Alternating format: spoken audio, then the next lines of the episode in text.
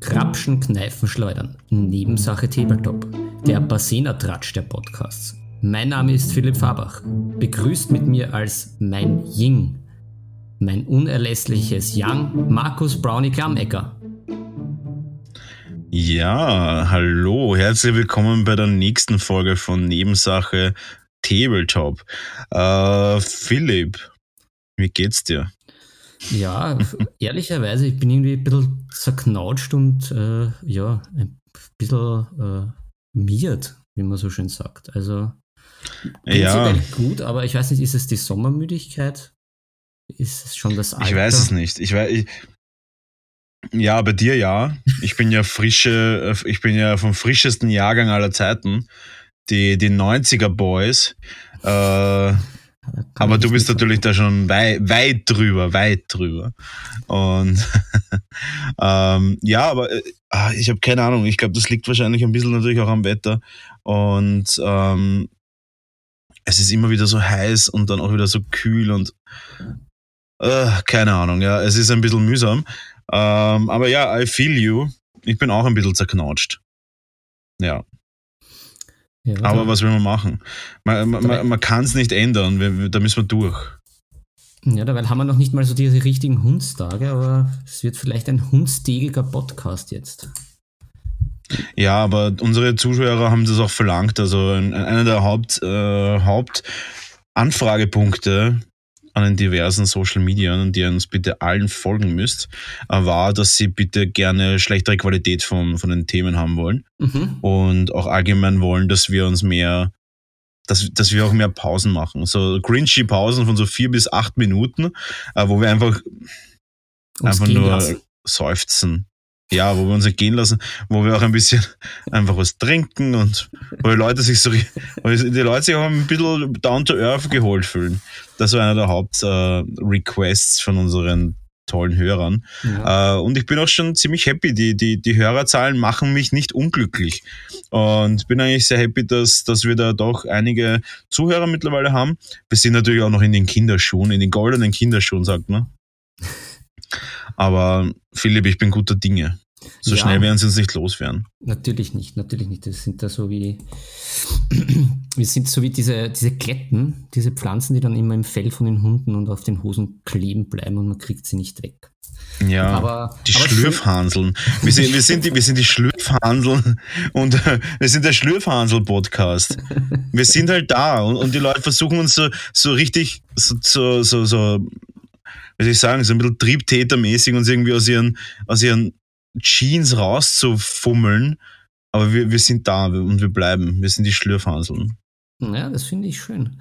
Aber äh, zurückzukommen zu deinen goldenen Kinderschuhen, das bringt mich ja gleich zu unseren, ja. zu unseren Themen, die wir wie immer am Anfang oh. des Podcasts verlautbaren. Also wir, wir, wir starten heute mit dem Kicken, nämlich mit Kickstarter. Da wird der Brownie einiges dazu mm. berichten, was da so abgeht, für die, die da noch völlig unbefangen sind zu dem Thema. Er wird auch aus seinem äh, 3D-Drucker-Nähkästchen ein bisschen plaudern.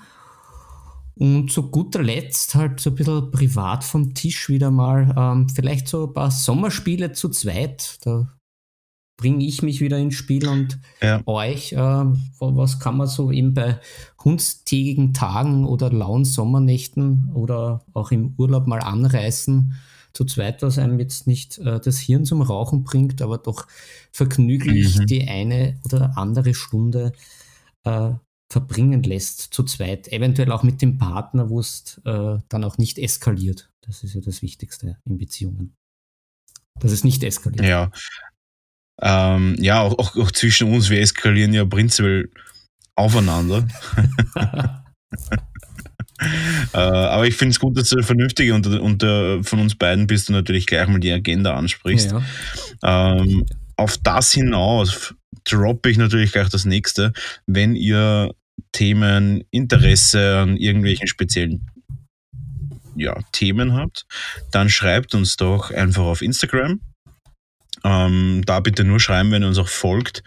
Ähm, ganz wichtig, das ist ein Knopfdruck. Chuck folgen, Nebensache Tabletop und schon habt ihr den coolsten Instagram-Account in eurer Timeline.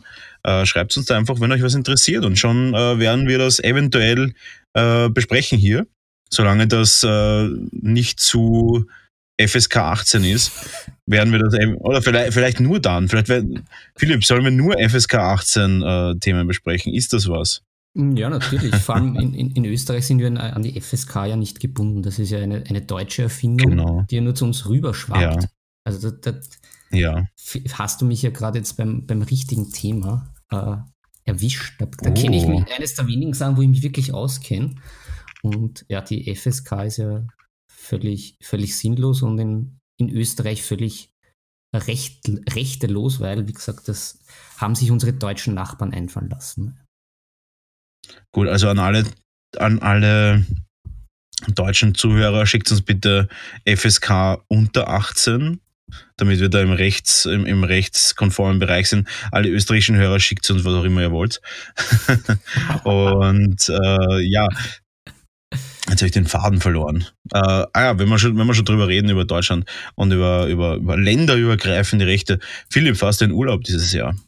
Ja, aber ich, ich bleibe daheim. Ich, ich, ich, ich weiß. Du bleibst daheim, fahrst du nach Hause in den Urlaub? naja, nein, in, in Österreich. Ich habe da auch diese großartige ORF-Doku gesehen, dieses äh, Das ist Urlaub in Rot-Weiß-Rot und äh, kam mir ein bisschen nach Nordkorea versetzt vor. Weil natürlich, es war alles wunderschön, es hat immer die Sonne geschienen.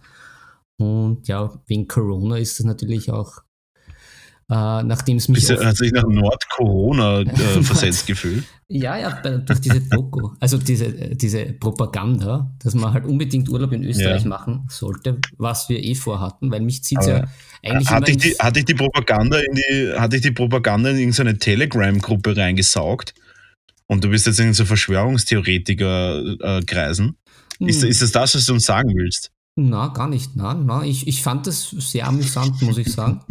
Also ich bin jetzt, glaube ich, nicht so der Verschwörungs, Verschwörungstheoretische nicht. Anhänger, wobei ich ja natürlich mit Akte X groß geworden bin und die, die Lone Gunmen okay. auch Heroes von mir waren. Aber ich glaube prinzipiell ja niemandem was. Also. Okay. Ja, das ist auch kein schlechter Ansatz. Also. Ähm, Sowohl den regulären ja, als auch ähm, den alternativen Medien nicht. Ich, ich glaube nur, was der oh. von allen geliebte Gott Imperator sagt. Aha. Äh, das heißt, du bist nicht der Meinung, dass jeder Space Marine einen Mikrochip hat, der uns abhört? Hm, naja, Google hört uns. Oder ist, ist es das, was der Imperator will? naja, das heißt, den Willen des Imperators zu deuten ist schwierig. Aber ich, das stimmt, tue mein ja. Bestes. Ja, vielleicht auch okay. noch, um den, auf den Urlaub zurückzukommen. Ich hatte ja Glück, ich war ja. nämlich äh, im, im schönen Krimmel und habe die, die, die größten Wasserfälle Europas, die es in Österreich gibt. Also die sind in Österreich, mhm. aber von Europa die größten Wasserfälle, die Krimler Wasserfälle, sind sehr zu empfehlen, mhm. war sehr schön, sehr schönes Wetter. Aber es, ist, es war halt ein bisschen kurz müsste das halt alles, alles, also ich bin ja eher so der. Wo ist das? Erzähl, erzähl, mal, wo ist das? Ich bin ja geografisch quasi, wie jeder in meinem Freundeskreis weiß, ich bin ja geografisch quasi ein Gott. Und ähm, aber ich möchte nicht spoilern, sondern erzähl du uns mal, äh, wo das geografisch ist.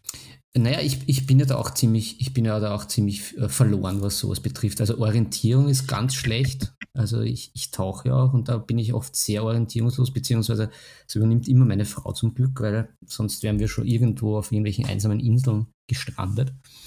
Aber wenn man mal dort war, ist es relativ einfach. Ähm, es ist, liegt in Salzburg, ist aber an dieser Grenze von Tirol mhm. und Südtirol. Und ja. da ist auch dieser Nationalpark Hohe Tauern, von dem man ja öfters hört. Ah, okay. Ja, ist ein, ist ein, ist ein nettes Fleckerl. Also für ein paar Tage Urlaub. Na dann, Sch Shoutout an Hohe Tauern auf jeden ja. Fall. Äh, also wenn das Wetter und passt. Ist ein Besuch wert. Auf jeden ja. Fall, auf jeden Fall.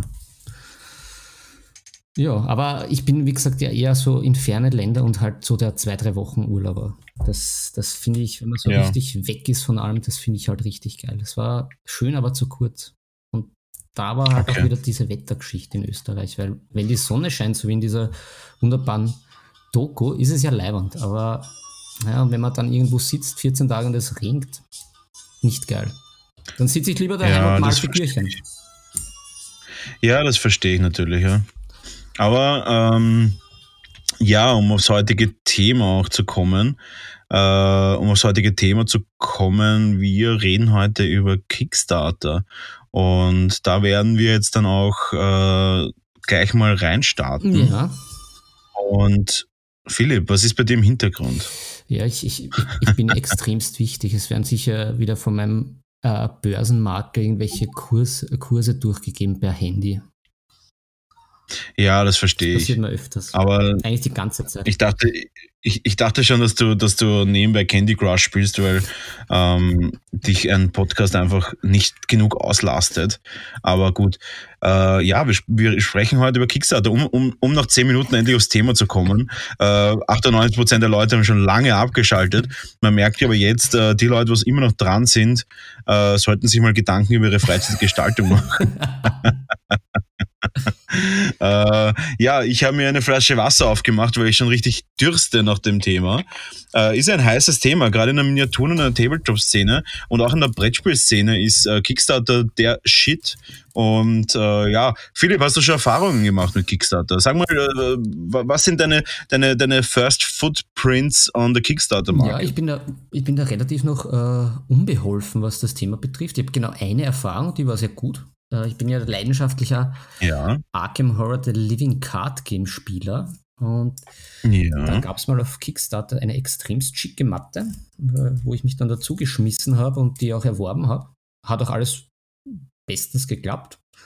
Ja, jetzt äh, weiß ich, wie das mit Kickstarter prinzipiell funktioniert und habe eine, ein, eine sehr schöne Spielunterlage bei mir daheim, aber ja, mehr ist es nicht also das Prinzip ist mir klar, aber dass das da in der Spieleszene so hin und her geht, ist mir bislang äh, verborgen geblieben. Also ich, ich bin ja noch sehr analog, wie wir ja schon öfters besprochen haben mit meinen 500 mhm. Jahren. Ähm, darum gehe ich halt immer in den Shop und schaue dann nach, nach Sachen, die es schon gibt, als wie dann in Luftschlösser ja. zu investieren. Ich bin ja da auch knallhart Investor. Ja, ja, ich verstehe das natürlich. Ähm, wollen wir, wollen wir vielleicht einfach mal unseren Zuschauern erklären, wie läuft das Kickstarter-System? Was ist Kickstarter überhaupt? Ich würde sagen, ich starte da einfach mal rein mit ein paar Grundinformationen. Was, was, was halten wir davon? Ja, das Herr, Herr, äh, Herr ja, Philipp. Präsentieren Sie, Herr Klarmecker. Ja, ich präsentiere.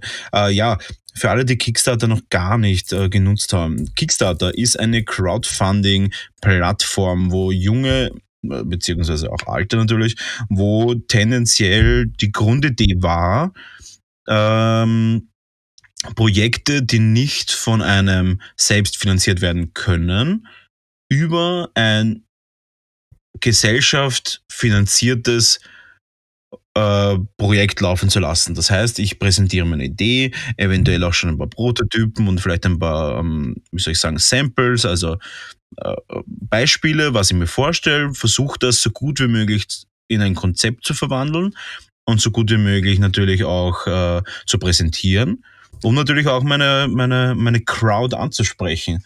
Und äh, diese Crowd kann sich dann entscheiden, Geld zu investieren in das Projekt. Und das Projekt findet dann statt, wenn die geforderte Projekt Realisierungssumme erreicht wird. Ergo, ich bin der Max Mustermann, ich mache einen Film oder ich mache ein Brettspiel, ich möchte 5000 Euro haben, dann kann ich das ganze Brettspiel machen. X Leute sagen, sie wollen das finanzieren, sagen, ja, ich gebe dir meine 5 Euro, 10 Euro, 20 Euro, 100 Euro, ähm, um dein Projekt äh, zu finanzieren. Und wenn das Ganze, wenn das Ganze erfolgreich finanziert ist, wird das Geld äh, von Kickstarter abgebucht und der Projektersteller hat dann bis zu einer gewissen rechtlichen äh, Grauzone die moralische Pflicht, dieses Projekt auch durchzuziehen. Mhm. Ähm, den genauen rechtlichen Hintergrund weiß ich hier nicht. Ich weiß nur, dass es schon sehr, sehr viele Projekte gegeben hat, die nicht realisiert worden sind danach, aber dazu später mehr. So, jetzt ist natürlich die Frage, was habe ich davon als Investor? Man ist dann quasi ein, ein Kleininvestor in dieses Projekt. Und da gibt es dann die verschiedenen Pledges. Die Pledges sind verschiedene Stufen, die von meistens einen Euro gehen.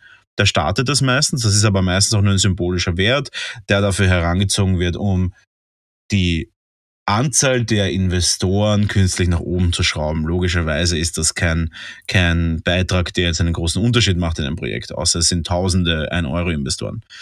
Ähm, ja, und jede einzelne Pledge-Stufe, wie zum Beispiel ein Euro, da steht dann ja, danke für den Support, aber äh, damit finanzierst du einen Kaffee für lange Nächte, was auch immer. Äh, dann geht es zum Beispiel dann auch wieder zu.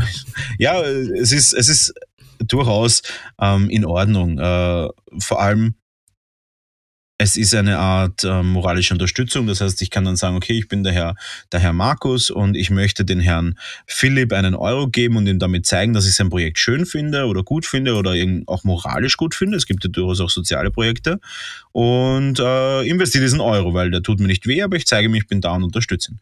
Gut, äh, jetzt ist natürlich dann die zweite Möglichkeit, äh, dass ich dann wirklich einen höheren finanziellen Beitrag investiere. Das ist dann vom Projektgründer vorgegeben. Ergo sind das vielleicht 10 Euro, 20 Euro oder so weiter. Und bei jedem höheren Pledge ist es üblich, dafür quasi einen Reward zu bekommen. Das heißt, ich bekomme dann sagen wir mal, ich bin eine Band und mache eine und mache ähm, ein Album und wenn ich 5 Euro, wenn du 5 Euro investierst, kriegst du von uns ein Bandposter, ein unterschriebenes. Wenn du 10 investierst, kriegst du eine Platte von uns. Wenn du 20 investierst, eine Platte und ein T-Shirt. Wenn du 30 investierst, eine Platte, ein T-Shirt, ein Poster und vielleicht noch eine Kaffeetasse, was auch immer. Äh, ja, zum nächsten Punkt natürlich, wenn das Ganze finanziert ist, und das ist auch ein, ein, ein Unterschied zu anderen Crowdfunding-Plattformen, wenn es investiert ist, und finanziert wurde, bekommt der Gründer dieses, äh, Gründer dieses Kickstarter-Projekts die Benachrichtigung, hey, Ihr Projekt wurde erfolgreich gefundet, wollen Sie dieses Projekt auch wirklich realisieren? Dann muss der Gründer sagen, ja, ich stimme zu, mit bestem Wissen und Gewissen dieses Projekt zu finalisieren.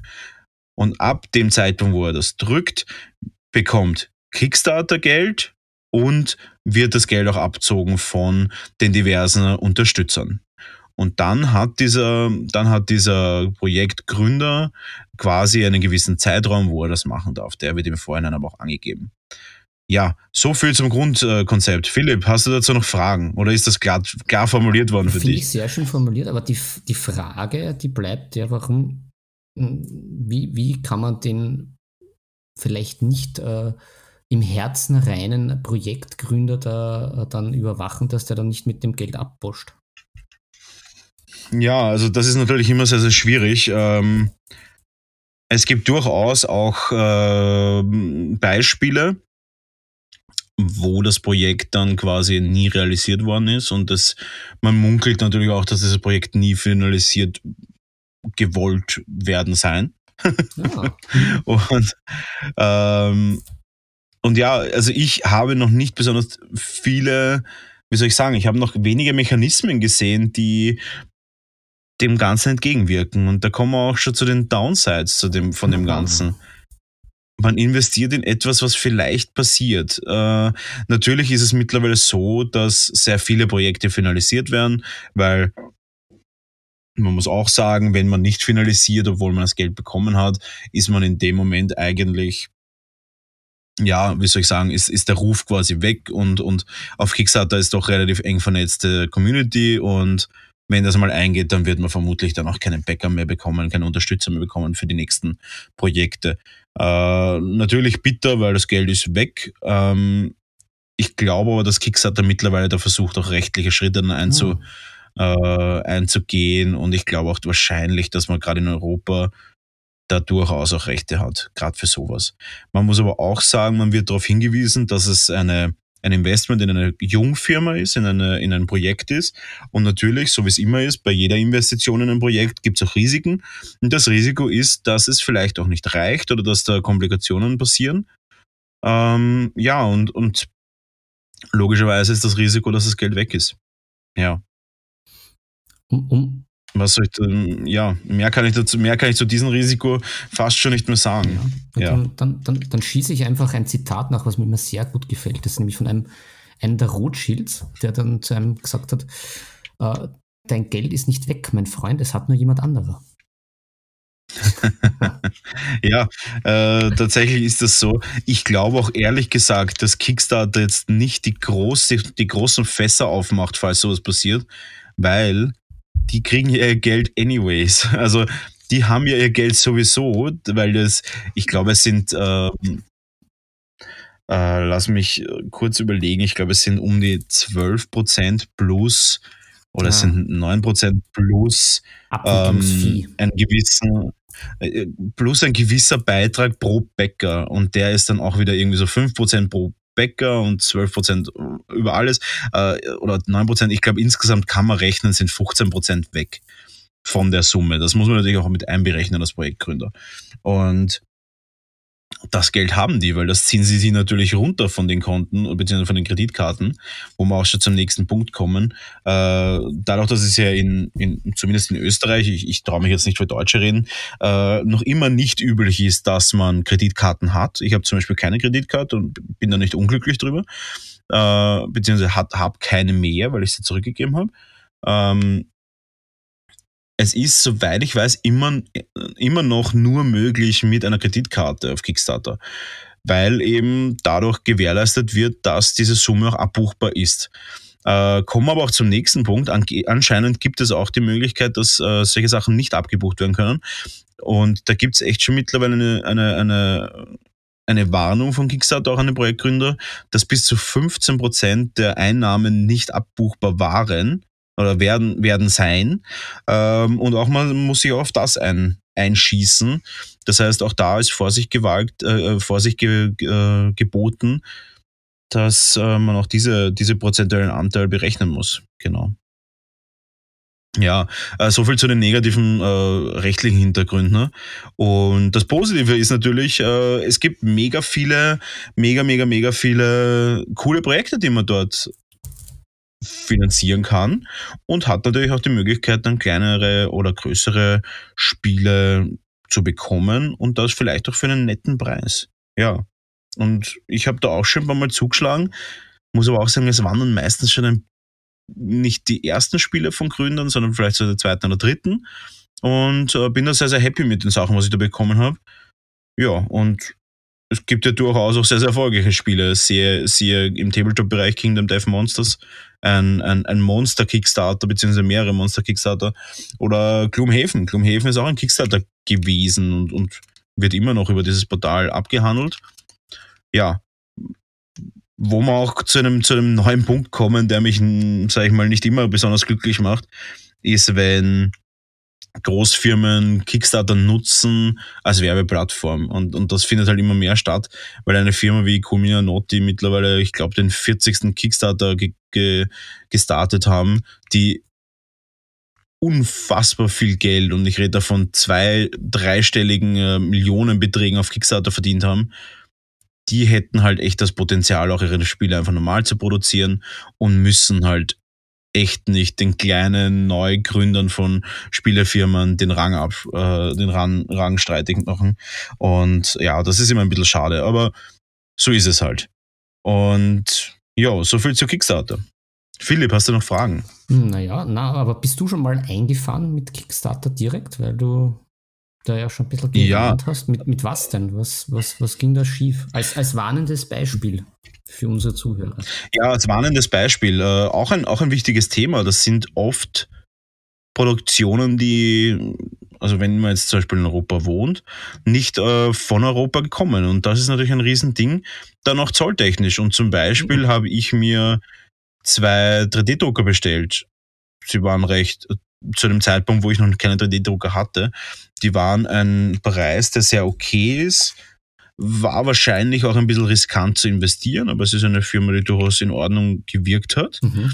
Und das waren so Drucker, die man mit dem Handy betreiben kann. Und das hat für mich irgendwie total witzig geklungen und habe dann da investiert. Und tatsächlich war es so, dass die Drucker sehr, sehr, sehr viel Verspätung hatten. Also wir reden da von monatelang Verspätung. Und als sie dann ausgeliefert worden sind, sind sie im Zoll hängen geblieben. Und ich glaube, da ist es um einen Wert von 300 Euro gegangen. Und dann ist es im Zoll hängen geblieben, ist wieder zurückgegangen an die Firma und die mhm. Firma wollte dann 200 Euro, um sie mir wieder zu schicken. Ja, und da habe ich dann gesagt, ganz ehrlich, ich weiß nicht, ob es wieder durch den Zoll durchgeht. Und wenn es dann wieder weg ist, habe ich 200 Euro wieder verloren. Und dann war es wirklich so, dass ich mich dafür entschieden habe, dass ich die, mir die Drucker nicht schicken lasse. Und die Firma hat auch keinen Refund gegeben. Ähm, ja, und dann waren die 300 Euro von Kickstarter weg. Ja, war zu dem Zeitpunkt für mich die, die Entscheidung, die ich da getroffen habe. Ob das die richtige war, weiß ich nicht. Aber im Endeffekt ist es so, dass die Firma es jetzt nicht mehr gibt und auch das Produkt anscheinend nicht so gut war, wie es, wie es, wie es am Anfang gewirkt hat. Ja, und von dem her muss man halt sagen, das ist die, die Downside von, von, von Kickstarter, die ich erlebt habe. Also es war nicht immer alles toll. Ähm, soll nicht heißen, dass es wirklich nicht total geile Spiele gibt, total coole Projekte und äh, man sollte immer wieder reinschauen. Es gibt schon cooles Zeug. Wie gesagt, auch sozial interessante Sachen. Sozialprojekte zu unterstützen, pflanze einen Baum wherever und auch, auch interessant. Ja, so viel zu dem Thema. Aber das bringt uns auch gleich zur Überleitung. Philipp, bist du bereit für meine tolle Überleitung? Ja, die, die, die, die habe ich da jetzt eigentlich schon gelegt. Hast, hast, ja, du, jetzt, also hast du jetzt noch eigentlich einen 3D-Drucker?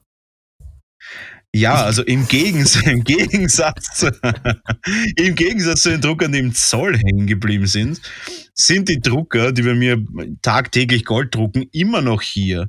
Und ja, ich habe Drucker. Gibt es über Drucker was zu wissen? Ich glaube schon, oder? Na, ist, ja doch, ist ja doch vielleicht auch für die Community eine, eine spannende Frage, weil das habe ich ja mitbekommen im Gegensatz zu Kickstarter. Die poppen schon an jedem Eck irgendwie diese 3D-Drucker aus und jeder irgendwie 3D-Drucker, 3D-Drucker, so kann man so viel machen. Aber mhm. stimmt das auch tatsächlich? Ähm, ist das für eine Privatperson irgendwie rentabel? Uh, ja, dann druck mal aus deinem ja. Kästchen ein paar Geschichten. Ich drucke jetzt einfach mal raus und zwar, ich fange gleich mal an mit den Basics. Und ich versuche das wirklich schnell zu machen, weil ich will mich eigentlich darauf konzentrieren, macht Sinn, einen 3D-Drucker als Hobbyist, als Tabletopper oder als Brettspieler zu, macht Sinn, rein, rein zu investieren. Mhm. Und da, da habe ich natürlich jede Menge drüber zu erzählen. Und, äh, aber ich fange jetzt einmal an mit den Basics, weil wie wir schon in der letzten Folge gehört haben, man muss sich die Grundlagen einprägen, bevor man überlegt, äh, sich einen Drucker zu kaufen. Und da habe ich auch eine kleine Anekdote. Und zwar hat mich ähm, letztens jemand angeschrieben, gar nicht, äh, äh, kein besonders guter Bekannter, also wirklich ganz, ganz entfernter Bekannter. Ja, er will sich einen 3D-Drucker kaufen und weil er will äh, selber drucken. Mhm. Da habe ich gesagt, ja, das ist der meiste Grund, warum man den kauft. Aber Na, man muss ja auch bei dir auch sagen, ähm, du, du sitzt ja in deinem Bernsteinzimmer. Also das ist ja für dich auch ein Goldzimmer. Bernstein ist mir nicht wertvoll. Genau, ja, äh, und korrigiert mich nicht, falls Bernstein teurer ist als Gold im Vergleich. Nein, es ist ja, es, Gold ist das Wertvollste für mich. Es ist ja Brownies Barocktempel und das, dieser 3D-Druck ist in Wirklichkeit nur ein, ein pompöses Accessoire, um das Ganze, so wie diese Bilder und Luster, das hat ja alles nur Repräsentationszwecke. Ja, es ist auch bei mir so, dass mein Orthopäde mir gesagt hat, ich sollte aufhören, ähm, so hart zu sitzen, weil meine Bandscheibe schon so leidet. Da habe ich, hab ich den Orthopäden gewechselt. Ja. Ja. ja. wenn man auf dem Diamantenstuhl sitzt, da sitzt sich's hart, ne? Ich sitze auf dem, auf, dem, auf dem Goldstuhl, weil auch da bin ich der Meinung, Gold ist das Wertvollste und ja. Nein, äh, wir fangen mit den Basics an. Äh, und, und die Anekdote weiterzuführen, ja. jetzt haben wir uns verplappert. So, um die Anekdote weiterzuführen, derjenige, äh, nennen wir ihn Karl. Äh, der Karl hat mich angefangen, ja, er möchte gerne einen Drucker kaufen, weil er möchte selber Sachen drucken. Sage ich, ja, Karl, okay. Was hättest du denn gerne für einen Drucker? Ein, äh, ist, kommt, die, kommt die Antwort, gibt es da verschiedene? habe ich dem Karl, äh, wie soll ich sagen, ich habe ihn relativ, ich habe ihn relativ ähm, nett, wie ich halt immer bin, logischerweise, äh, darauf hingewiesen, dass die Tatsache, dass er nicht weiß, dass es verschiedene Systeme gibt, schon Grund genug ist, dieses Hobby nicht einzuschreiten, dieses Hobby nicht zu begehen, weil es mit einem Drucker ab dem Zeitpunkt wird das Leben nicht viel einfacher. Das heißt, Dieserjenige hatte nicht einmal sich die Mühe gemacht, sich zu informieren, was gibt's denn für Drucker. Und jetzt haben natürlich unsere Zuhörer den riesen Vorteil, weil jetzt droppe ich mal fettes Knowledge. und äh, fange gleich mal an mit den unterschiedlichen Typen an Druckern. Und vielleicht hört der Karl ja auch zu. Karl, jetzt kannst du mal zuhören. Und vielleicht ist ja das dann was für dich. Äh, der Karl hat dann übrigens dann doch keinen Drucker gekauft. Er hat dann eingesehen, dass das vielleicht ein Thema ist, mit dem man sich mehr als eine Minute beschäftigen muss. Ja. Gut. Und da gibt's, äh, ich versuche das Ganze vereinfacht zu machen. Nagelt's mir nicht fest. Ich weiß, es gibt ganz, ganz viele verschiedene Möglichkeiten zu drucken. In Farbe, nicht mit Farbe, in verschiedenen Materialien. Logischerweise, ich versuche jetzt mal die für Tabletop zwei sinnvollsten beziehungsweise äh, drei sinnvollsten Methoden hier aufzuzeigen. Wir fangen an mit dem Filamentdrucker. Der Filamentdrucker, das ist ein additiv, additives Verfahren, jeder kennt es, das ist mit diesen Plastikspulen. Die werden erhitzt über eine Düse auf ein Heiz, auf ein, auf ein Druckbett aufgetragen und in dünnen Schichten, in möglichst dünnen Schichten, zu einem 3D-Objekt aufgetragen. Heißt, es wird geschmolzen durch eine Düse, präzise auf die, auf die Punkte aufgefahren und mit vielen Schichten bildet sich dann natürlich Schicht für Schicht ein 3D-Objekt. Ich glaube, soweit kann man dem Ganzen folgen. Mhm. Das ist die ursprünglichste Methode, 3D zu drucken und vermutlich auch eine der einfacheren. Ähm, ja, dann gibt's, und das Ganze muss man auch sagen, ist auch für den Haushalt möglich. Die meisten Drucker machen immer noch ein bisschen zu viel Lärm, vor allem in einem günstigeren Segment. Äh, und ich beschäftige mich hauptsächlich mit günstigeren Druckern, werde auch dann später auch sagen, warum. Ähm, es ist ein aufbauendes System, das heißt, es baut halt Schicht für Schicht auf und am Schluss hat man dann ein 3D-Objekt. Jetzt kommt es natürlich auch dann sofort auf die, ähm, die Pros und Cons, die, die werde ich dann nach den drei Verfahren auch dann meinen Senf dazu geben. Ja, äh, was ist natürlich dann das nächste Verfahren? Das nächste Verfahren ist DLP-Drucken. DLP, das hört man an allen Ecken, ähm, ist aber nicht ganz richtig, aber es bedeutet Digital Light Processing. Äh, hierbei muss man sagen, es ist eigentlich es ist eigentlich äh, mittlerweile überholt, dieser Begriff. Deswegen werde ich auch weitergehen zu dem nächsten Begriff und das ist die Stereolithografie. Das ist die, das Arbeiten mit Licht an sich. Und hierbei muss man sagen, da unterscheiden sich zwei verschiedene Sachen. Und das, auf was ich am meisten eingehen werde, ist die Masked Stereolithography. Das heißt, das ist eine maskierte Stereolithografie, indem wir ein Display haben, was von unten mit einer sehr starken Lichtquelle bestrahlt wird und das Maskierte, also das Mask an dem Ganzen, ist das, dass es nur gewisse Pixel, wie bei einem Handy-Display, wieder nach außen frei gibt. Und genau diese Pixel erschaffen uns eine, äh, wie soll ich sagen, eine, eine dünne Schicht. Es ist wieder ein aufbauendes Verfahren, wie alle Verfahren, die ich heute nennen werde. Ähm, es ist wieder ein aufbauendes Verfahren, aber der Riesenunterschied ist hier, wir arbeiten in einem flüssigen Resinbad. Das flüssige Resinbad sitzt in einer Wanne auf diesem Display. Von unten kommt ein Licht auf das Display und das Display lasst nur genau diese Punkte äh, das Licht durch, wo wir äh, es wollen. Dieses Licht härtet das Resin, also dieses Flüssigharz, in einer Wanne aus und baut somit eine Schicht auf. Nach dieser einen Schicht wird das Ganze von einer Plattform wieder nach oben gefahren. Dieses fahrt wieder runter auf das Grundlevel, um dort die nächste Schicht aufzutragen. Immer wieder mit diesem Licht. Und somit härtet dieses Resin Schicht für Schicht aus und diese Plattform zieht uns dann das fertige Objekt aus dieser ähm, Flüssigresinwanne raus. Ist das soweit verständlich? Mhm, mh. Das ist Science Fiction in der Gegenwart. Ja, es ist verrückt, es ist total verrückt. Aber es ist eigentlich ein sehr, sehr leichtes System, dadurch, dass du eigentlich eine Lichtquelle brauchst. Du brauchst ein Display, eine Resinwanne und eine Plattform, die das Ganze aus dem Resin rauszieht. Wenn ich kurz einhake, aber das genau. ist dann das, wo dann auch kein, keine, kein, Über, kein Überschuss übrig bleibt, sozusagen, weil dann bleibt ja das Flüssige in der Wanne und dann kommt das fertige Ding raus. Und bei dem anderen ist das das mit den, wo noch die Zäpfchen dranhängen? Oder, oder nicht? Nein, ähm, umgekehrt sogar. Also ah, bei dem okay. also flüssigen Resin, was von dem, was du redest, sind die Supports. Wie man sich vorstellen kann, es gibt natürlich auch Stellen an einer Figur oder an einem Objekt, die nicht so leicht zu drucken sind. Mhm. Einfach deswegen, weil sie zum Beispiel Überhänge haben. Und ein Überhang kann natürlich nicht gedruckt werden, weil du ja nichts hast, an das sie sich aufhängen kann. Dann druckt man diese Stege. Das sind diese, diese quasi diese ja, Schnürdeln, ja. Es sind Stege, die quasi das Objekt supporten sollen, also unterstützen sollen, damit es sauber gedruckt werden kann. Genau. Und das ist Haupt, es ist bei jeder Druckverfahren, bei jeder additiven Druckverfahren, ist das der Fall.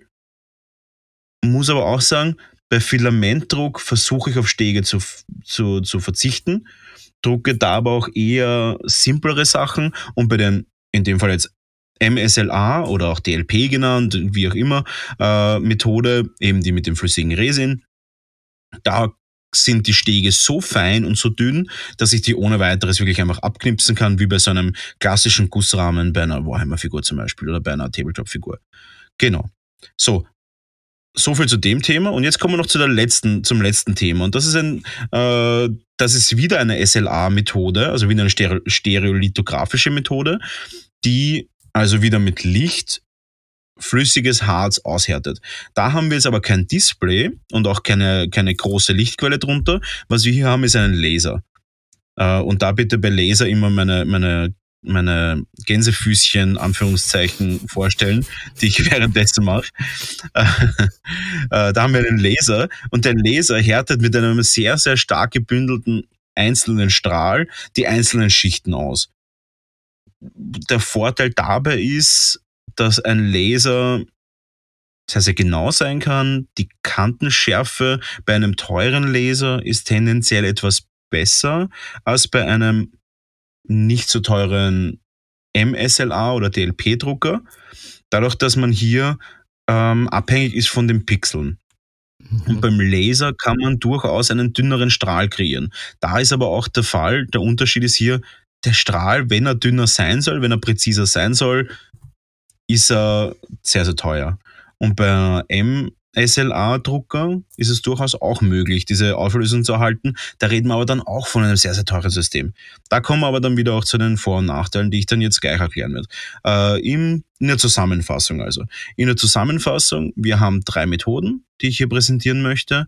Und die drei Methoden sind der Filamentdrucker, also mit den Plastikspulen, die das Filament einfach von unten nach oben auftragen. Dann haben wir die MSLA-Technik, also die maskierte Lichtaushärtung von Resin.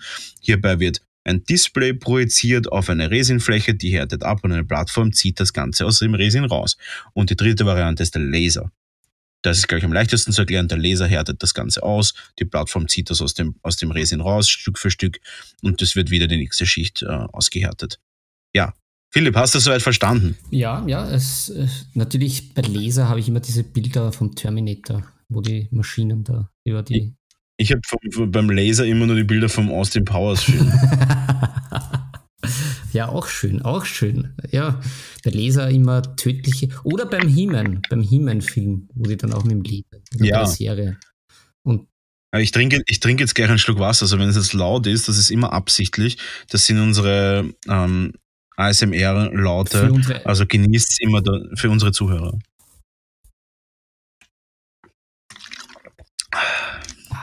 Hat man, hat man mein Schmatzen ja, gehört? Schmatzen war. Okay, ich muss, ich muss noch schnell zumachen. Schmatzen hat den Podcast erst richtig gemütlich gemacht. Sehr gut. Das, das freut mich. So, jetzt habe ich auch wieder Energie für, für den nächsten Schritt. Und zwar der nächste Schritt sind die Vor- und Nachteile von Druckern. Und das, am Schluss werde ich dann erst, am Schluss werde ich erst dann die, die Secrets auspacken. Ist es überhaupt für den, für den Private User sinnvoll, sich einen Drucker zu kaufen? Beziehungsweise ab wann ist es sinnvoll? Mhm. Gut. So, äh, Vor- und Nachteile. Vorteil Filamentdrucker. Filamentdrucker immer noch um ein Eckchen günstiger als ein Resindrucker. Punkt eins. Punkt zwei. Das Post-Processing ist deutlich entspannter. Das heißt, wenn das Ding gedruckt ist, raspel ich das mit einem Schaber runter von der Druckplattform und dann ist es auch schon trocken und es ist hart im Normalfall, außer man hat weiches Filament. Ähm, und das Ding ist eigentlich so wie es ist gedruckt. Noch ein Vorteil, das Material ist immer noch wesentlich günstiger. Und da reden wir von, wenn man sehr, sehr günstiges Resin hat und halbwegs Mittelklasse Filament, reden wir von einem Viertel vom, vom, vom Preis. Und nächster Vorteil, es stinkt im Normalfall nicht. Also ja, in einem sehr kleinen Raum, es wird immer noch Plastik erhitzt, muss aber auch sagen, es wird ja nicht bis zum Rauchpunkt erhitzt, sondern es wird im Normalfall zwischen 190 und 220 Grad erhitzt. Äh, und wenn man jetzt nicht gerade, also wenn man PLA druckt, dann stinkt das im Normalfall echt nicht. Äh, davor würde ich mir jetzt relativ wenig Sorgen machen. Ja, das sind die Vorteile vom Filamentdrucker und ähm, man bekommt sie in relativ großen Volumen. Das heißt, ein Drucker mit 20 mal 20 mal 20 Zentimeter ist eigentlich die Norm. Das sind die klassischen i3-Drucker. Ähm, Im Gegensatz zu einem Standard DLP-Drucker, zu dem komme ich dann noch. Also hierbei 20 bis 30 bis sogar 40 Zentimeter Würfelgröße ist durchaus, durchaus leistbar. Jetzt kommen wir aber zu den Nachteilen. Die Nachteile sind, es sind selbst bei der geringsten Auflösung, die man drucken kann. Und ich glaube, dass die geringste Auflösung sind, so eine sinnvolle geringste Auflösung, wo man sagt, das ist auch noch irgendwie vertretbar von der Zeit her und vom Aufwand, sind 0,1 Millimeter Schichthöhe. Also 100 Microns. Ähm, das klingt jetzt irgendwie total wenig. Ist es aber nicht. Also es ist wirklich ein schöner Druck mit 0,1 Millimeter. Es ist aber auch schon ein sehr, sehr langsamer Druck. Also das druckt dann teilweise tagelang. Äh, ja, und von dem her, man sieht dann immer noch diese klassischen Layer Lines. Mhm. Heißt, man sieht da wirklich dann diese Rillen, die man hat. Bei 0,1 sieht man sie schon fast gar nicht mehr, aber man sieht sie noch. Kann man nicht verheimlichen, die sind da. Das ist bei dem System einfach so. Und da muss ich aber auch sagen, wenn ich Filament drucken möchte und mich dann über die Layer Lines aufrege, das ist wie wenn ich sage, ich kaufe mir einen 50 PS Cinquecento Wagen und reg mich auf, warum ich mit dem nicht 220 auf der deutschen Autobahn fahren kann. Mhm. Das ist halt so. Das ist dann einfach das falsche System. Das ist dann, wie wenn ich sage, ich will Snowboarden gehen, zieh mir aber Ski auf die, auf die Beine. ist einfach das falsche System. Wenn ich sage, ich möchte das glatt haben, ja, dann, dann kann ich sagen, okay, ich drucke einfache Objekte und schleife sie dann oder verspachtel sie oder äh, es gibt auch verschiedene Glättmethoden, ob das jetzt mit, mit Aceton ist. Äh, es gibt auch so, so Lasuren, die sind unfassbar teuer, die schmelzen quasi die Oberfläche ein bisschen an. Muss ich auch sagen, ich tue es mir nicht an. Ich habe einen großen Drucker, der 50 x 50 x 50 drucken kann. Da drucke ich zum Beispiel auch so Sachen wie Helme oder so. Äh, also ich habe mir jetzt einen Mandalorian-Helm gedruckt. Ähm, da tue ich durchaus schleifen weil da sage ich, okay, das Volumen gibt's in Resin nicht. Halber Meter mal halber Meter mal halber Meter wäre bei einem Resindrucker für mich unleistbar. Also so viel Goldbahn will ich nicht hergeben. Und von dem her ist es dann in Ordnung. Aber wenn ich jetzt sage, ich möchte jetzt ganz normal Filament drucken und reg mich dann über die Layerlines auf, muss ich ehrlich sagen, ja, äh, gut, ist halt dann einfach das falsch gewählte System. Genau. Wenn ich da mal einhake, ja. ähm, Hake ja, ein. ähm, von welcher Preisliga sprechen wir da? Und beziehungsweise hast du einen, einen konkreten Tipp, wenn wir sagen, naja, oh, gut, der Preis passt für mich und mich stören die, äh, die Rillen nicht. Das wäre was für mich. Äh, Gibt es da auch eine konkrete Empfehlung von einem Produkt? Ja, also ähm, ich möchte drei Produkte eigentlich nennen. Also wenn man jetzt sagt, ich möchte diesen klassischen 20x20x20 Drucker haben, weil das reicht mir. Ich nutze die unter anderem für Tabletop-Gelände oder für Boardgame-Zeug. Ich nutze das wirklich sehr, sehr viel. Äh, hab da auch ein oder zwei herumstehen von denen äh, in meiner kleinen Druckfarm. Und da muss ich sagen, ich bin sehr, sehr froh mit den Anycubic-Produkten. Anycubic, eine Firma, die über die letzten Jahre deutlich an Marktanteil gewonnen haben. Es sind Drucker, die sehr, sehr, sehr leistbar sind und wir reden hier wirklich von unter 300 Euro. Ähm, hierbei wirklich beachten auch, dass man sie offiziell kauft. Dazu komme ich aber auch später erst.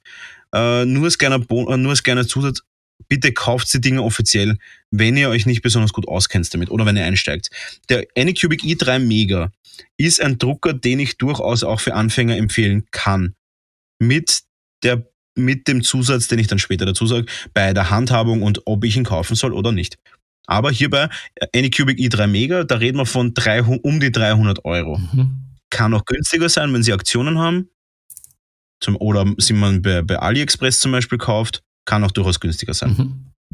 Ja, äh, zweites Produkt, Anycubic Chiron.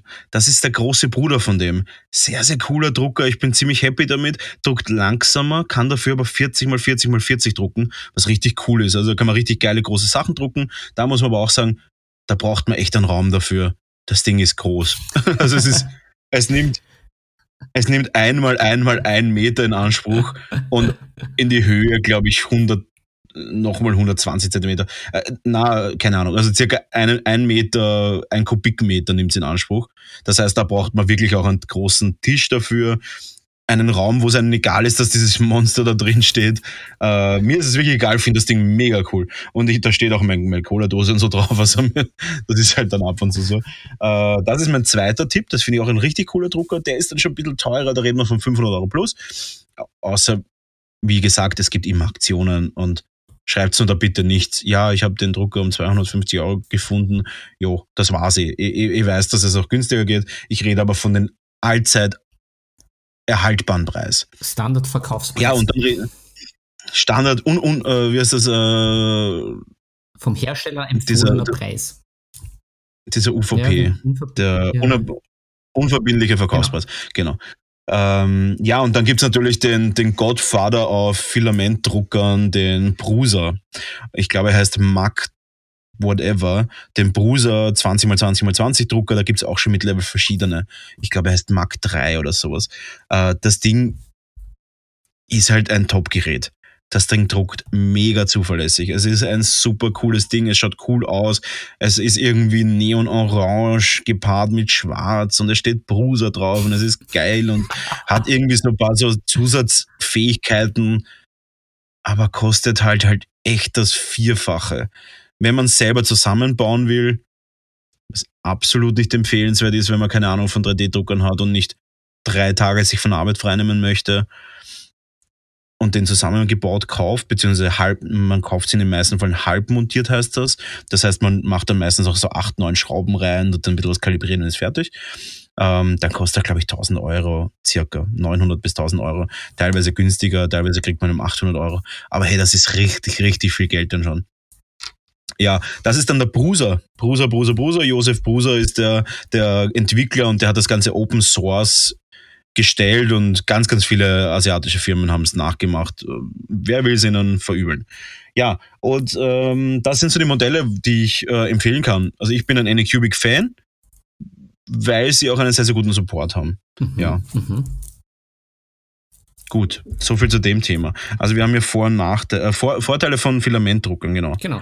Äh, Nachteile von Filamentdruckern, ja, man sieht diese Moldlines und sie sind groß und sie sind globig. Ähm, man hat man verwendet halt auch Plastik, ja, ist halt so.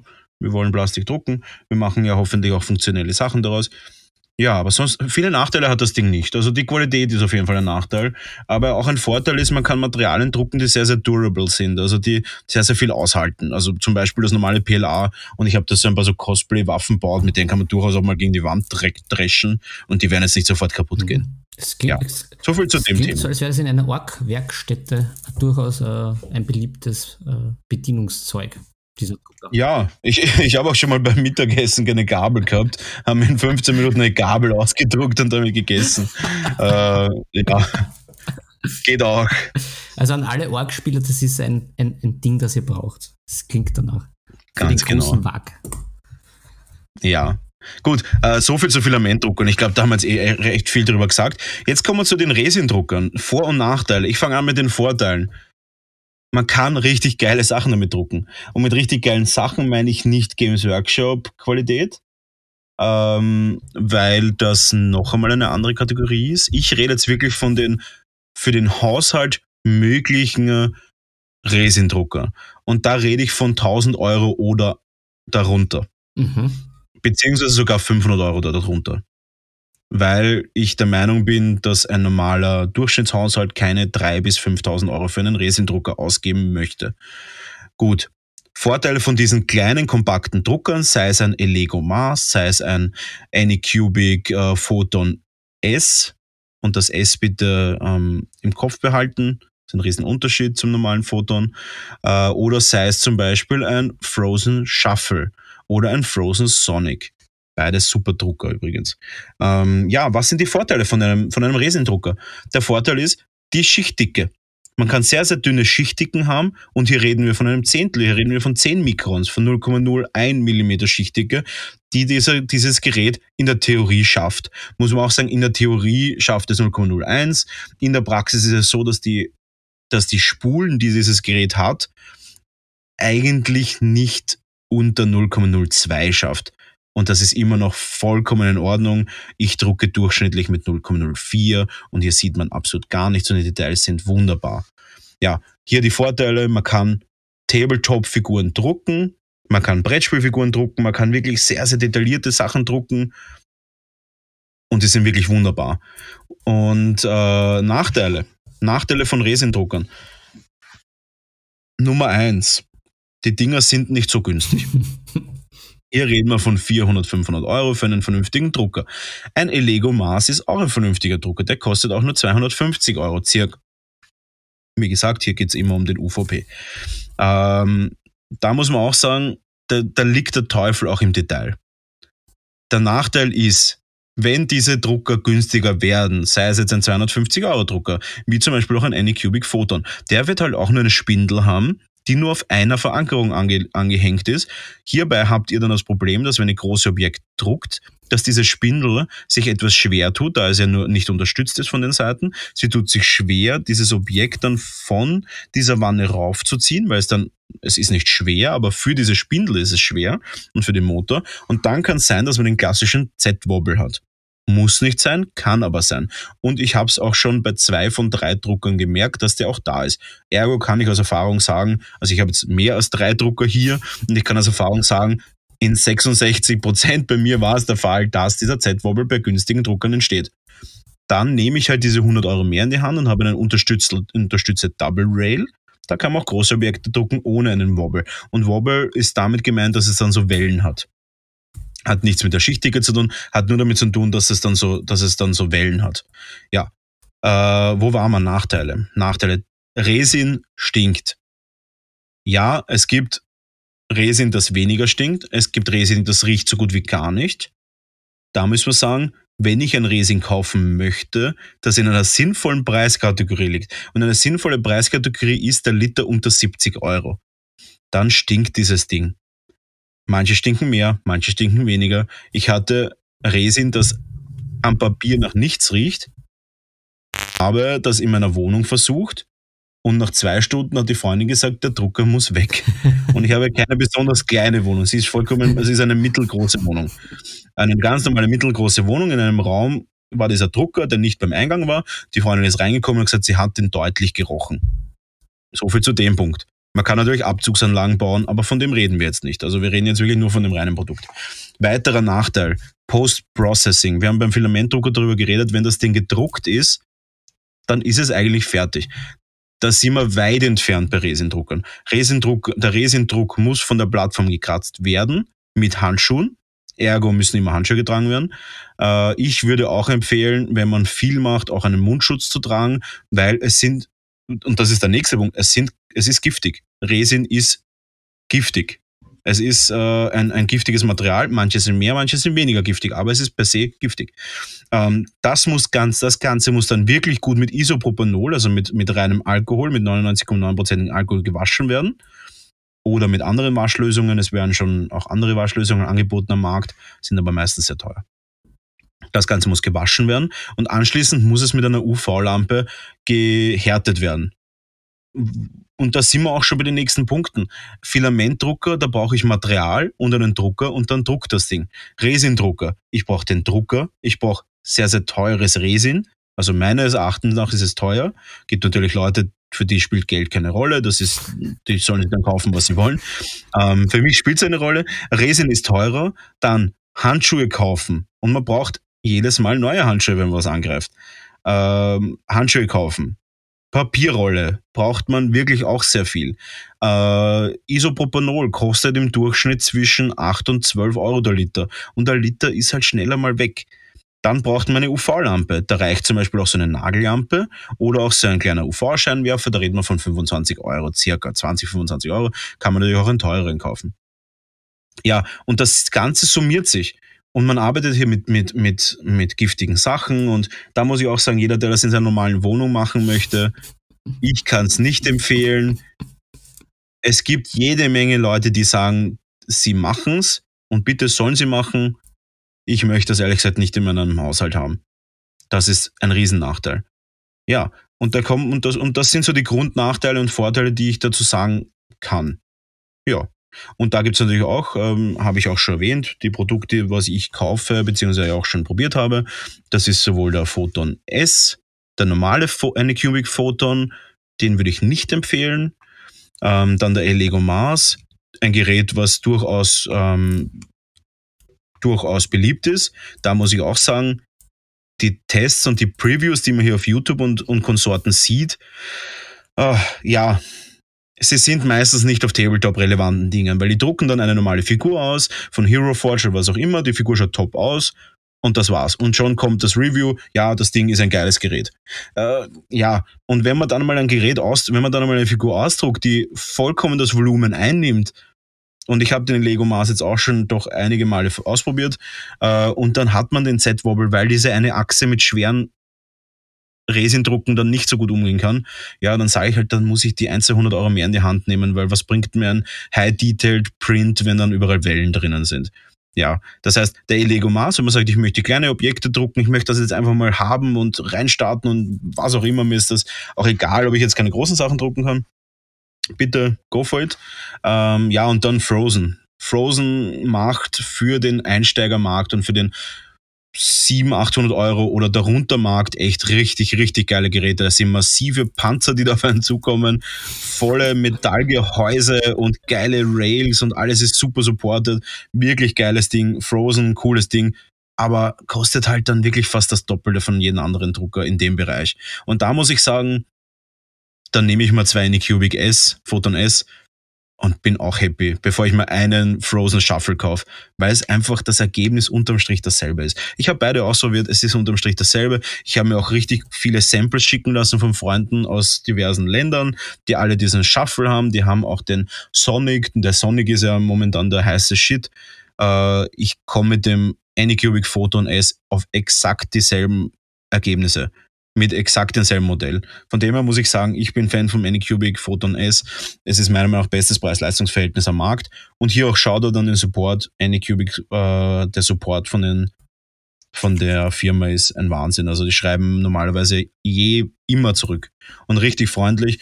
Da kommen wir auch wieder zu dem Punkt, kauft sie bitte offiziell über irgendeine Plattform. Kann auch über AliExpress oder Amazon sein. Aber wenn ihr euch nicht damit auskennt und der Meinung seid, ihr könnt das Ding nicht selber reparieren, wenn es hin ist, dann braucht sie den Support und deswegen ist es auch wichtig.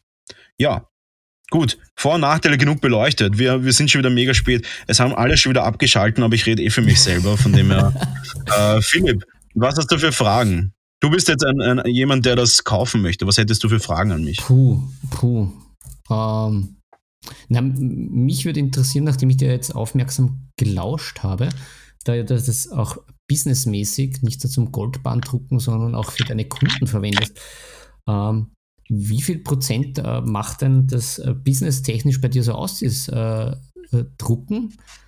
Beziehungsweise, wie siehst du die Zukunft von diesem 3D-Drucken? Also für den Privatgebrauch, äh, wird das vielleicht mal eine Konkurrenz für, für, für Games Workshop zum Beispiel?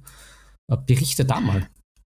Ja, also, ähm, also bei mir macht es momentan einen sehr großen Anteil aus in der Firma. Mhm. Einfach deswegen, weil ich sehr, sehr wenig Zeit habe, selber zu malen. Deswegen, die Drucker laufen von allein, die stelle ich in der Früh ein, bevor ich in die Arbeit oder bevor ich auch zur, in die Kaserne fahre oder jetzt auch zum Beispiel jetzt bin ich gerade im Labor auf der, auf der Universität. Ähm, deswegen funktioniert das für mich gerade ganz gut.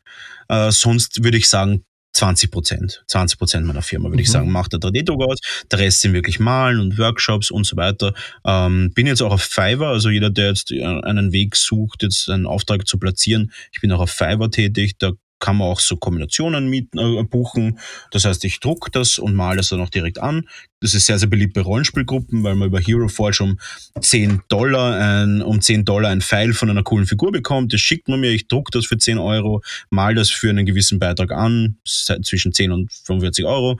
Also kann man auch für insgesamt dann 30 Euro eine customized Figur haben, die fürs Rollenspiel richtig geil ist.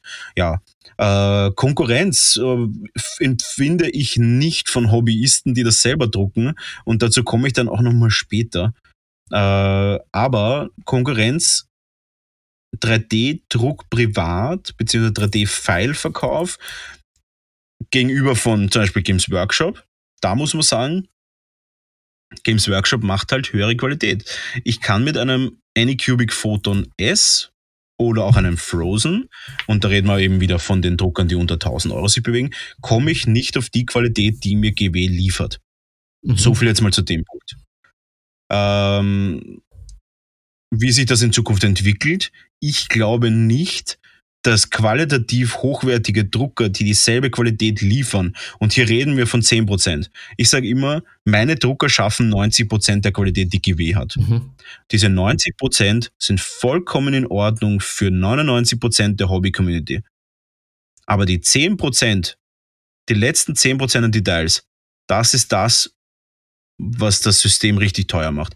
Da reden wir wirklich von absolut Hochleistungslesern, da reden wir von richtig starken Projektoren von Licht und da reden wir dann wirklich von Druckern, die jetzt 3.000 bis 4.000 Euro kosten. Also sagen wir es 3.000 bis, 3 bis 100.000 Euro kosten. Und mhm. ich kann mir beim besten Willen nicht vorstellen, dass in den nächsten zehn Jahren, in den nächsten zehn Jahren ein Drucker, der momentan 4.000 Euro kostet, in den nächsten paar Jahren nur 500 Euro kostet. Einfach deswegen, weil irgendwann dieses Limit erreicht ist, weil zum Beispiel auch ein Form, äh, Formlabs macht sehr gute Drucker, äh, sind Laserdrucker, aber die kosten halt auch so um die 4000 Euro im Normalfall.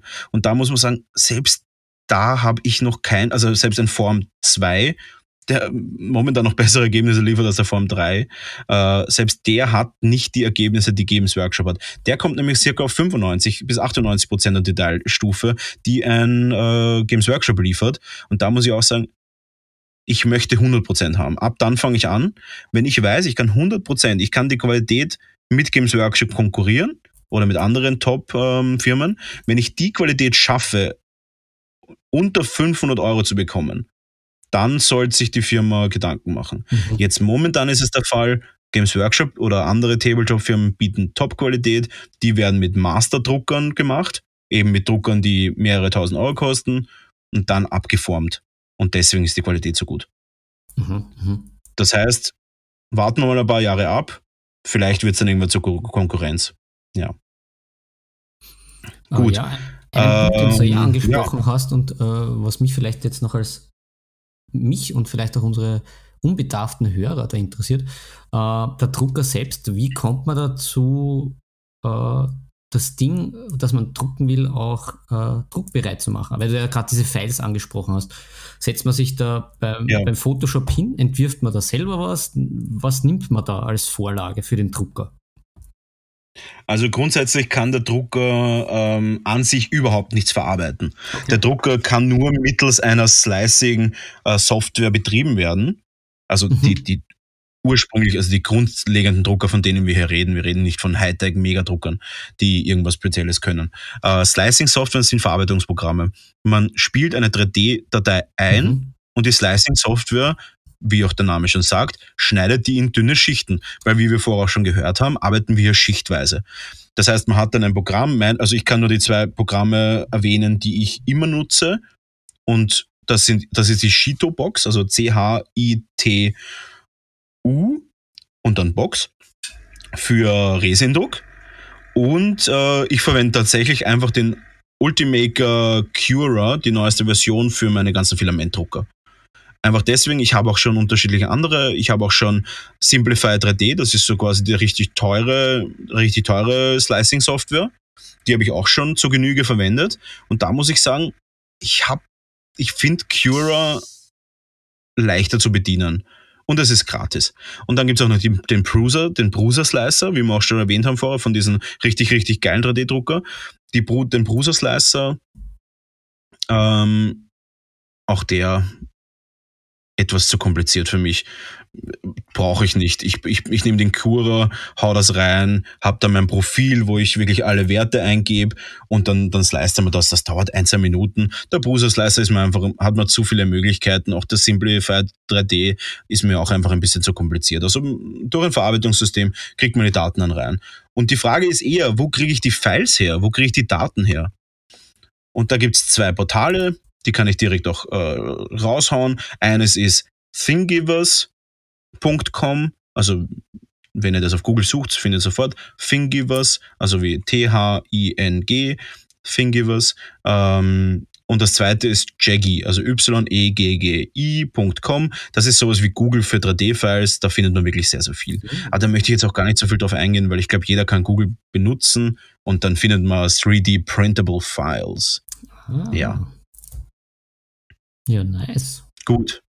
Ja, ich rede so viel, aber es tut mir auch leid, ich will dich da auch gar nicht übergehen, aber es ist natürlich ein Thema, was mich sehr, sehr viel beschäftigt ja, ja, und ich da wahrscheinlich auch schon sehr gut drinnen bin. Ich bin in der, ich bin in dem, in, in dem 3D-Game bin ich drinnen. Ich bin ja da völlig außen vor, das ist schon würdig und recht, dass du da die, die Folge da ein bisschen übernommen hast, weil du hast ja da Wissen und ich, äh, ich, ich plapper da ja nur. Ich bin ja die, die Plapperstrippe. Ja, aber wir kommen auch schon zum letzten wichtigen Thema beim 3D-Druck. Ja, ein, und ich habe es lange genug, raus, lang genug rausgezögert. Ja. Ja. Und zwar, wann zahlt sich's aus? Oder soll ich mir einen 3D-Drucker kaufen, wenn ich Tabletopper, Brettspieler und so weiter bin? Oder soll ich mir keinen kaufen? Und ich habe da wirklich Insider-Informations, die ich da jetzt einfach mal rausschaute. Wann sollte ich mir einen Filamentdrucker kaufen? Einen Filamentdrucker kaufe ich mir dann, wenn ich Interesse habe, mich da auch damit zu beschäftigen. Weil man muss damit rechnen, dass jeder Filamentdrucker, der in diesem gewissen Preissegment ist, sehr, sehr liebesbedürftig ist. Ein Filamentdrucker hat nämlich die Angewohnheit, und das ist das, wie wir auch schon gesagt haben, dieser, dieser Druckkopf fahrt und schichtet quasi das Plastik auf. Naja, jetzt haben wir hier aber tausende Schichten. Ergo fahrt dieser Druckkopf nach links, rechts, links, rechts, vorne, hinten und das macht er teilweise 4, 5, 6 bis 10.000 Mal pro Druck. Da ist natürlich der geübte Techniker ähm, direkt einmal alarmiert und denkt sich, hups, da wird es ja auch das ein oder andere Lager geben, das wahrscheinlich beim zehntausendsten Mal nach links fahren eventuell verschleißt. Und ja, das ist ein Punkt. Dann haben wir aber auch heißes Plastik, das durch eine Metalldüse durchgequetscht wird. Auch dieses Teil verstopft irgendwann oder verschleißt irgendwann. Wir haben auch ein wir haben auch einige Lüfter, die die ganze durchlaufen. Und auch ein Lüfter, der 24-7 über ein Jahr läuft, wird vermutlich irgendwann einmal den Geist aufgeben.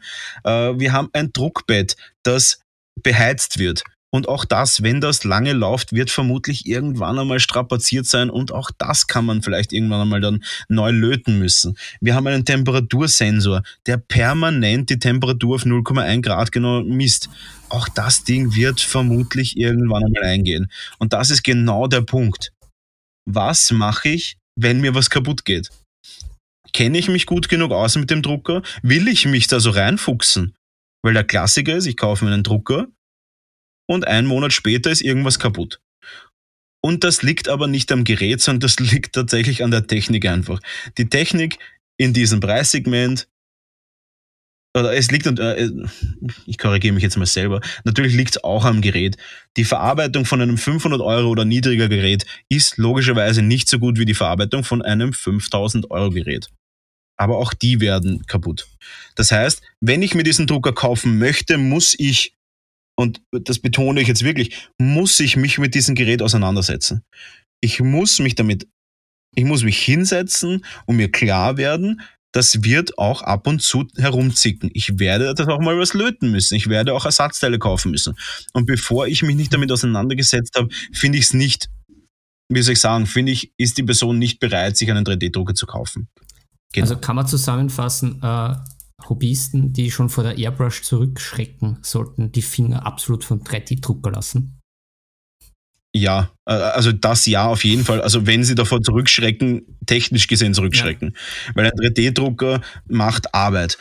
Und vor allem, und da kommen wir aufs nächste, ein 3D-Drucker, der 300 Euro kostet, bei den 300 Euro bleibt es ja nicht dann brauche ich mal eine Düse, dann brauche ich ein neues Druckbett, dann brauche ich vielleicht eine neue, ein, ein neues Hotend. Das sind alles Begriffe, die ihr dann kennenlernt, wenn ihr euch mit 3D-Druck beschäftigt. Dann brauche ich vielleicht einen neuen Lüfter, dann brauche ich vielleicht neue Lager. Und was ich immer sofort brauche, ist ein bisschen ein Fett, um die Lager zu fetten, logischerweise. Das heißt, da haben wir halt wirklich einige Sachen, die auf einen zukommen und wirklich, man muss sich damit beschäftigen.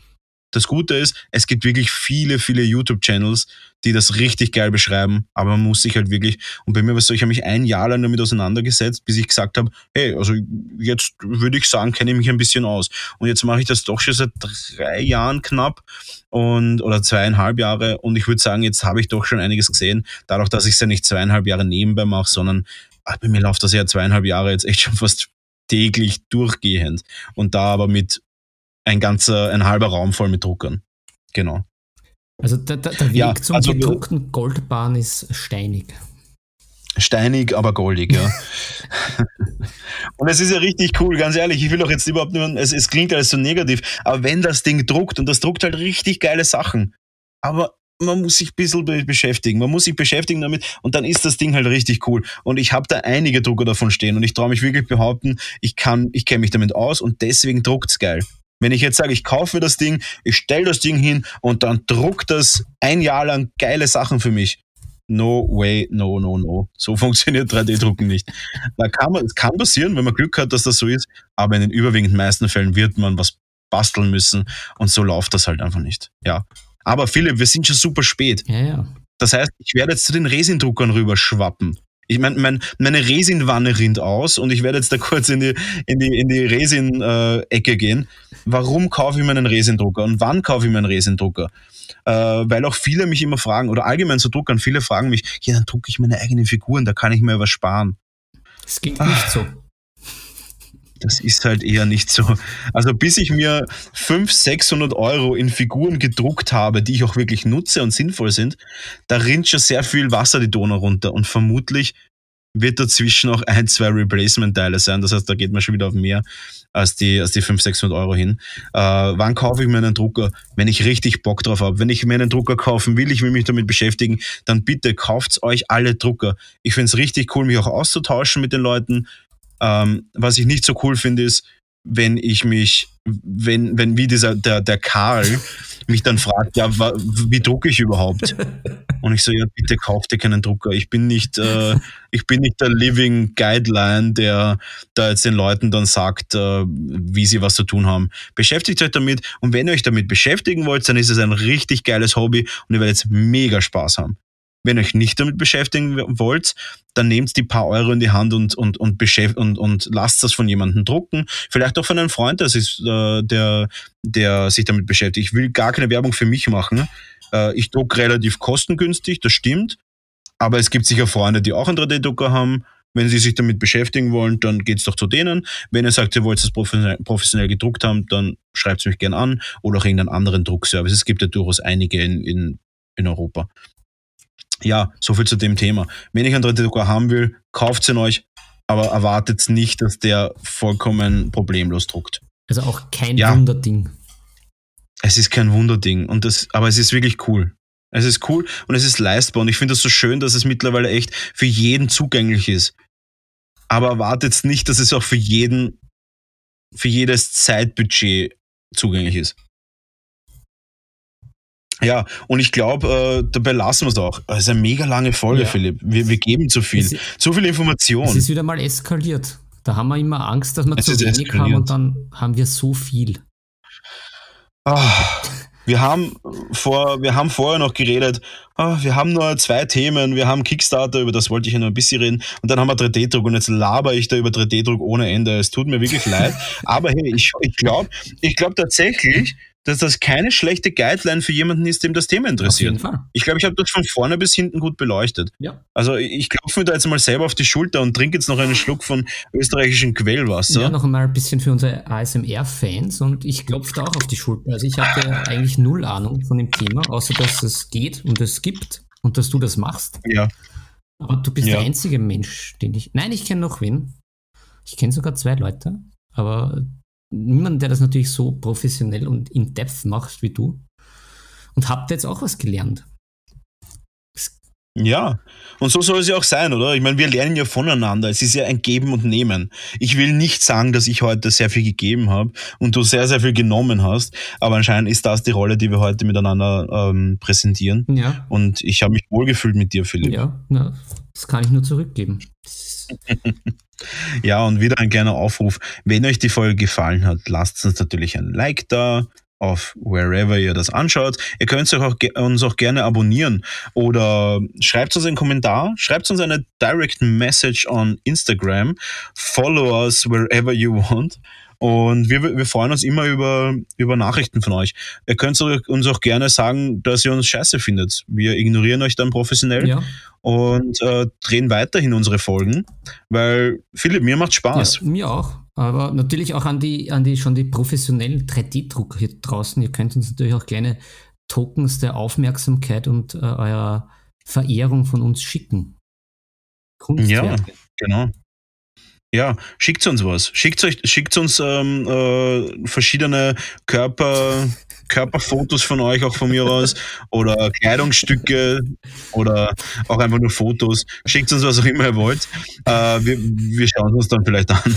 Ich meinte gedruckt, aber es geht natürlich auch so. Geht auch äh, real life. Ah, gedruckte, Körper, äh, gedruckte Körperteile ist auch in Ordnung. Schauen wir uns dann auch an.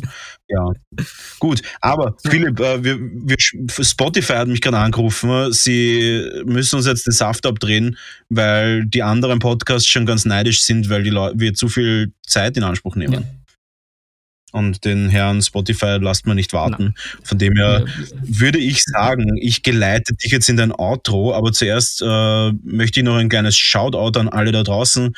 Danke wieder mal fürs Zuhören und ich hoffe, ihr habt richtig Spaß im Hobby, egal wie euer Hobby ausschaut. Alles ist in Ordnung, ob das jetzt ähm, Flachfiguren anmalen bis hin zum 3D-Druck, Hightech, Tabletop, Wargaming, was auch immer ist. Viel, viel Spaß bei eurem Hobby und wir hören uns beim nächsten Podcast wieder. Es hat mich gefreut und ich bin wieder mal raus. Dann verabschiede ich uns zwei von euch, liebe Hörer, mit unserem schon allseits beliebten und bekannten Outro. Die Würfel sind gefallen, es ist Zeit, sie über Bord zu werfen. Viel Spaß beim Malen und Spielen wünschen euch Brownie und Philipp.